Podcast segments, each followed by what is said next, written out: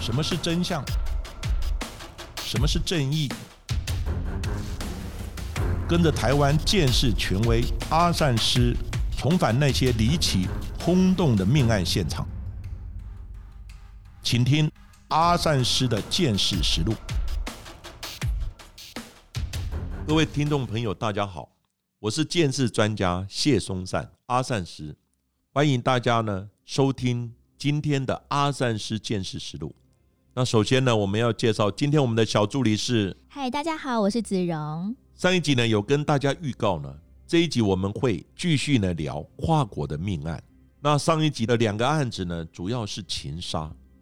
那这一集的两个案子呢，不管是犯罪动机还是案件的本身，都比呢情杀更为扑朔迷离。相信很多人可能对这个案子哦都非常的有印象，那就是呢，在去年的时候有发生一起是加拿大的外籍男子 Ryan，他的中文名称呢叫做严伯来，他因为呢卷入了是毒品的纠纷事件哦，在台湾呢惨遭了杀害，而且呢是分尸，而且当中的凶险呢是拥有美国籍还有以色列双重国籍的男子孙武生哦，这个案子到底是怎么一回事呢？阿善师，这个案子是这样子哈，被害人呢。就是 Rain 严伯来，那严伯来呢？他附近的邻居呢有看到二十一号的晚上，他有带狗去遛狗，因为他养了一只狗，就常常会去河边永和中正桥哦那个合体的地方去遛狗。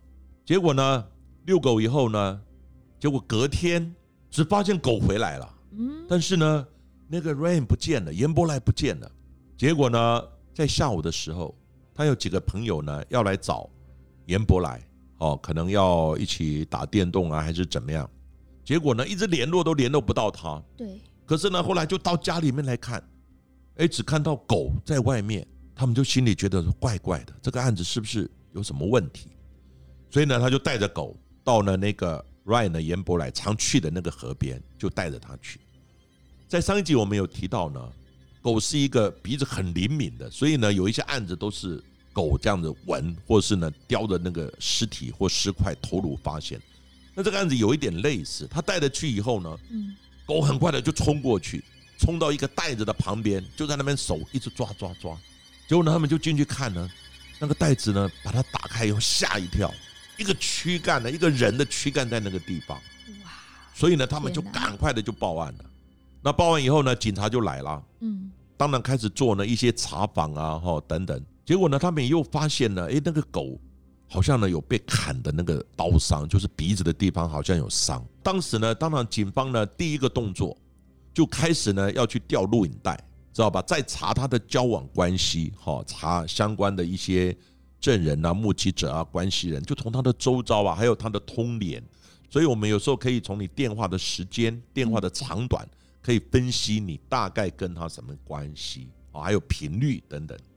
结果呢，录影带呢就发现，在二十一号的晚上，有那个孙武生，还有呢一个 band。孙武生呢，他的代号叫 OZ，那 band 呢是班特。孙武生是以色列籍，然后呢 band 班特呢是美国籍。首先有发现他们的影像在河滨的地方出现，结果呢后来呢又查到呢有一个叫何杰森，也是跟他们一起的，他是美国籍。嗯。另外呢，还有一个台湾籍的叫吴轩，好，他们也是前后呢，也是在那个河滨的地方有出现。后来警方其实办这个案子呢，其实非常的辛苦。第一个，你找到尸块它不完整，对，警察就穿个皮鞋，踩在烂泥巴这样的一个，因为有时候被那个烂泥巴淹没了，有时候是已经在泥沼底下，天所以你怎么去找得到啊？因为那个河水有时候涨潮退潮，然后那个。那个泥巴会这样子一直淹没上来，所以有时候露出来还可以看得到，但是有时候是在底下，所以呢，警方就研判凶手对这个河滨这个地方呢，应该也是不陌生，也对河水的涨潮退潮这样的地理环境不陌生，很可能这个地方就是第一现场。警方最难的是，到底谁下手杀了他？结果呢，在河床在搜索的时候，将泥巴慢慢捏捏捏捏的时候，捏到什么？捏到了凶器。嗯。可是呢，你捏掉凶器呢，还有个塑胶袋，就是装尸块的一些塑胶袋。如果凶器跟塑胶袋经过泥沼跟水这样冲刷之后呢，那很多的基证都不在了，指纹、DNA 等等全部被污染、被破坏了。所以呢，见识这一部分呢，着力点就不是很大。但是在河滨呢，他们研判，我刚刚讲过，我们监视器可以看到你怎么来，对，你怎么？去，没有看到他们好像载运东西过来一样，但是有看到严伯莱 Rain 的的影像，也有看到刚刚提到那几个人的影像。可是问题谁是凶手啊？那警方呢这个时候就很苦恼，当然也要开始分别的去讯问，就把这些人找来。可是你知道吗？因为呢，在当天八月二十二号的时候，新闻就披露出来了。嗯，那新闻呢披露出来以后呢，孙武生在当天呢就出境了。哇，就跑掉了逃走了欸。结果他出境到哪里呢？出境到菲律宾。嗯，那怎么办呢？对啊，那其实呢，我跟各位报告，我们国内呢，其实在很多东南亚还有美国，嗯，其实我们有警方办案人员的驻地联络官，就是我们有一个联络员，都是刑事警察局派驻国外的一个驻地联络官。这个联络官呢，就常常有这种跨国的犯罪，那所以我们在地联络官第一个做情报的交流，第二个呢就做资讯这方面的沟通。那当然有必要的时候，就是重大案犯的一个协助，看能不能引渡。其实没有引渡呢，还有一个方法，就是刚刚我所讲的，嗯就在那个飞机门口交人嘛。对对，这个也是一个方法，但是就看你的关系好不好，对方的政府要不要配合嘛。嗯结果呢，那时候呢，我们国内知道这个案子呢，孙武生呢可能是很重要的嫌犯，所以呢，后来呢就把这个讯息呢传到菲律宾给我们的在地的这个联络官。那在地联络官马上就跟他们菲律宾的警方取得联络，然后告诉他说，这个孙武生已经逃到菲律宾来，他在台湾犯了一个哦，就是杀害严伯来哦 Rain 的这个案子，涉嫌了杀害这个案子。那菲律宾警方呢，因为你关系建制好的话，对，他就帮你。嗯，这个孙武生呢，本来还要再转到另外一个地方，哦，他要去申请哈，申请说我还要利用以色列的护照，要转到别的地方。所以呢，这个时候呢，菲律宾的警方呢，他们动员了他们的情报总队，还有呢他们的移民署，就在他要转到其他国家的时候，就把他抓了。太棒了，好险有抓到欸，终于抓到了对啊，就由我们刑事局派人在飞机上接人。嗯，不是台面上的一个就引渡条例了，但是你关系好的话，其实可以用这种模式。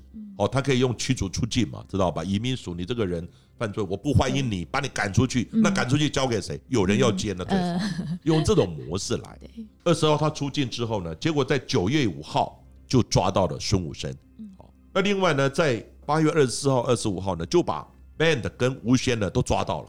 那抓到以后，刚才就开始运用侦讯的技巧，到底你们在这个案件里面是什么角色？对，所以呢，后来呢，抓到班特之后，然后呢，也抓到吴宣之后，分别讯问之后呢，Band 当然就咬是孙武生干的。嗯，可是后来呢，九月五号孙武生回来之后呢，嗯。那开始就就检察官也提讯了，提讯之后呢，他又说是 Band 做的，嗯。那 Band 又说孙武生做的，就是变成一个罗生门。没有人要承认，对，可是后来呢，吴宣的部分呢就比较单纯，他承认是孙武生叫他去买刀，嗯，所以呢，刀子是他准备的。结果呢，在这个过程之中，还有一个帮助犯叫 Jason，我们刚刚讲的何杰森。后来呢，这个 Jason 也被抓到了，但是呢，他抓到以后呢，他说我没有去杀人，我只是当时孙武生告诉我去河滨放烟火来掩饰我们的一个罪行，就是说，万一有人在河滨半夜的时候，不是很奇怪吗？对啊，听到争吵，听到声音等等，他就说啊，有人在那边嬉戏嗯，哦，在那边放烟火，就掩盖他们在那边分尸杀害的这样的一个罪行，所以他是很有计划的。结果呢，何杰生就说是孙武生叫我去啊放烟火。后来吴宣他也讲，在当时呢，他有在场，但是呢，孙武生告诉我把风，看有没有警察可疑的人进来。可是重点就是孙武生跟 Band 嗯最后检察官还是认定孙武生是主嫌，Band 是一起共同作案，但是主要是孙武生在主控。那孙武生是主控，那为什么他会去杀了 Rain 的严伯来？为什么是什么动机会杀了这个严伯来呢？啊，把人家这个就是犯罪欸，动机，我们就很好奇，要追究的。后来才发现呢，严伯来之前就在做非法的毒品走私买卖的生意。那毒品走私买卖的生意好像做得不错，所以呢，后来呢，这个孙武生呢就学着一起做。后来他们怀疑了这个严伯来呢是不是警方的线民？哦，他这等于是我们称为抓耙子，嗯，廖北啊是不是这个集团里面我们做毒品呢？因为发现有几次呢被警方冲破了，他就怀疑说是不是 Rain 透露消息是不是警方的眼线廖？北啊？对啊，所以呢，后来就计划就要把他给杀掉。所以呢，就在严伯来遛狗的时候，他们就躲在那个地方，嗯，然后一来的时候就把他给杀了。可能砍杀之中不小心把狗狗也抵抗啊，还是保护主人呢，砍了一刀砍到鼻子。所以呢，他朋友才发现怎么鼻子也受伤了，看到狗没看到人，这个案子才这样爆发出来的。所以呢，这个案子的来龙去脉哦就是如此。当然，严伯来他也是一个悲剧啊。对，为什么呢？严伯来他的妻子嗯，哦也是台湾人。有一次呢，他们一起到南澳的时候，就露营呢，他们划了一个充气的小汽船，结果呢在那边划玩水，原本水是很浅的嘛，对，结果在玩水的时候呢，突然一阵浪来，把他们冲到比较深水的地方。结果深水的地方呢，然后呢，严伯来获救了。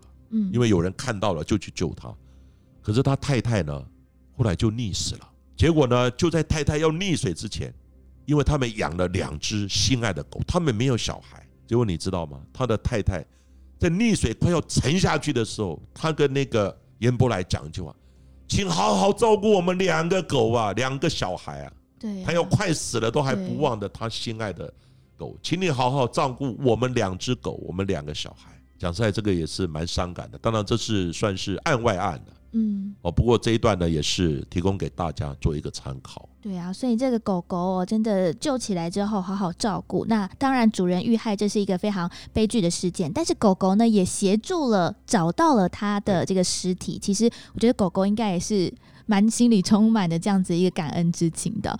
但是接下来这个案子呢更加的离奇，而且呢真的是人神共愤哦。这个案子呢是在今年二零一九年二月份的时候呢，有一个新加坡的情侣来台湾旅游，看似呢好像是一个还蛮一般的这样子一个旅游的案件，但是其实哦，在这对新加坡的情侣是在台湾的旅馆之内产下了女婴，然后呢把这个女婴呢没有好好的照顾，反而呢把她弃尸在这个厨余桶之内，这到底又是怎么一回事呢？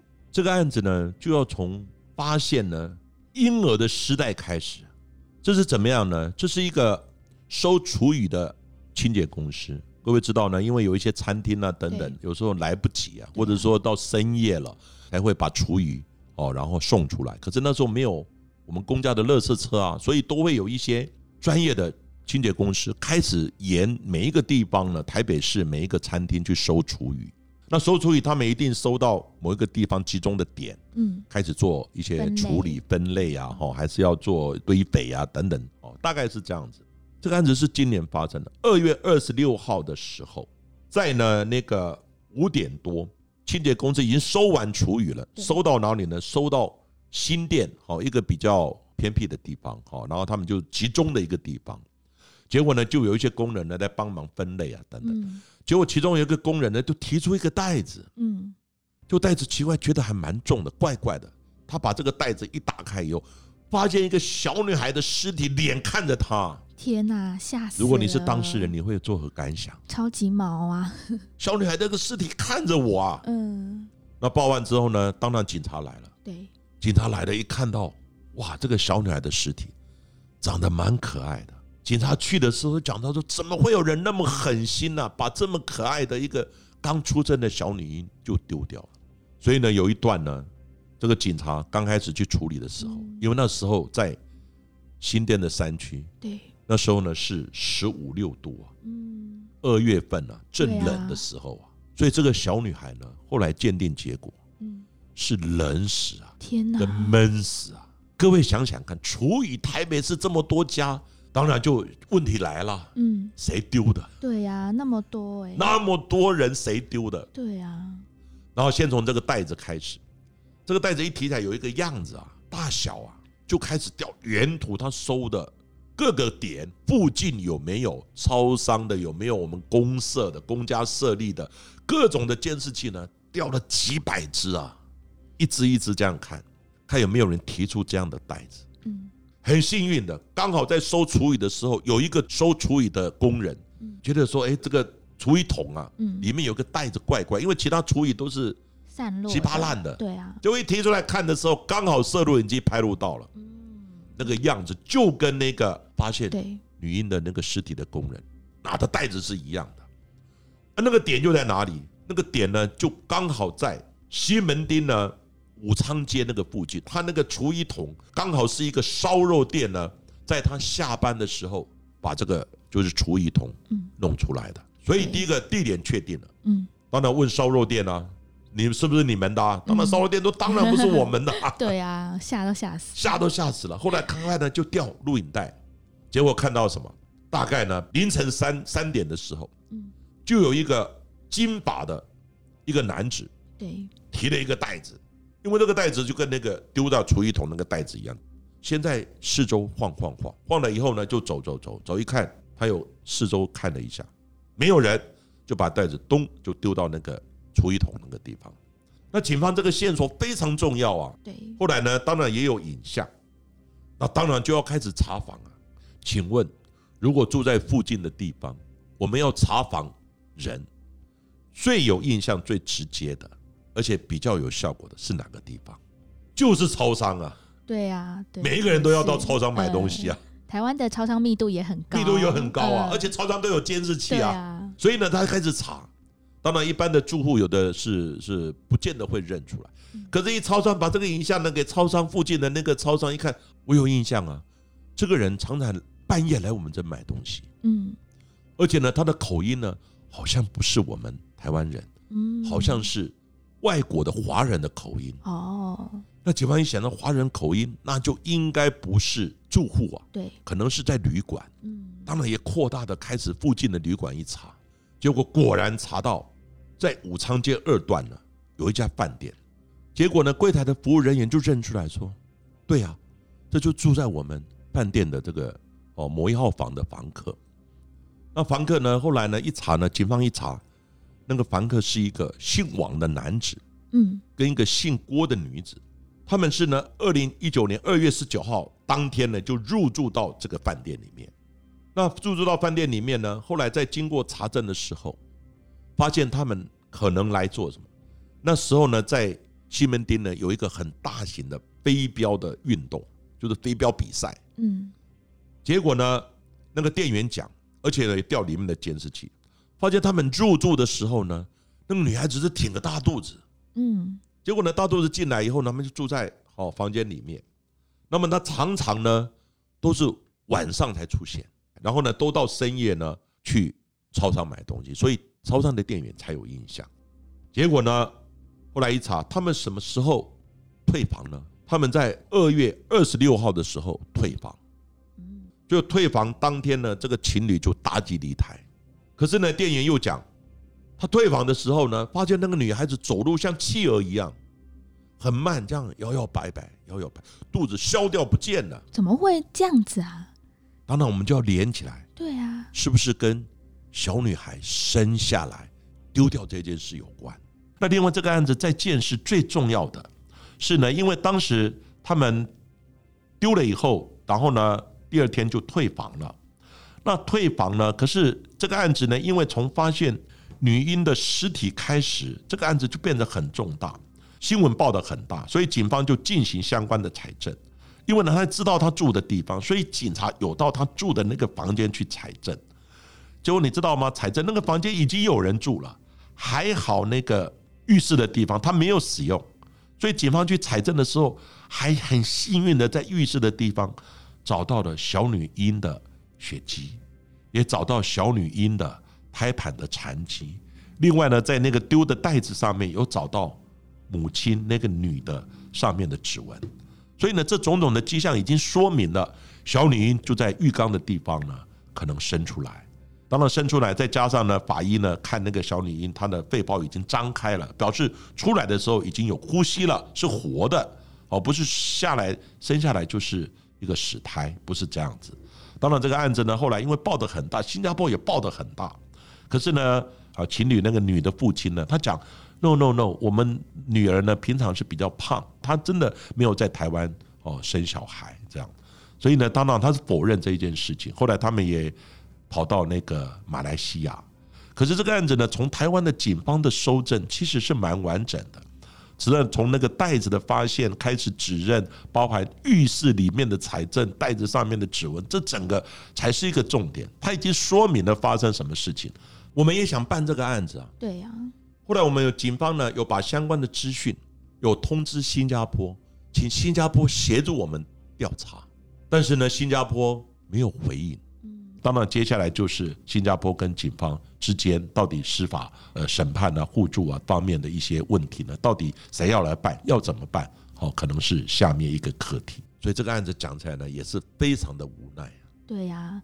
像这种非常冷血的弃婴案件，其实让台湾或者是新加坡的人民呢都非常的愤怒。但是现在有法界认为，嗯，就在这样子一个非常扑朔迷离的一个状况之下，真的要真的判到这样子的案子呢，真的比较不可行一点了。那在今天的跨国命案当中呢，讲到了这个受害者是一个小宝宝，让大家的心情可能格外的沉重。那也希望呢，这对狠心的情侣哦，他们可以真的呢，有一天会觉得说，哇，应该要把。这件事情呢，好好的跟大家呢来说明清楚。那也希望呢，在躲了那么久之后呢，可以把这件案件呢好好做一个结束。那当时呢，发现这个女婴的这个清洁工人呢，她其实也非常的心痛啦，毕竟她是第一线接到这样子一个小宝宝去世的一个状况。那其实呢，这个房间呢，女婴出生的房间呢，在整理之后，也后续呢开放了使用。现在呢，只有这个小婴儿哦，还是没有办法安息。所以呢，这个事件也希望呢。后续可以好好的落幕。阿三四的见识实录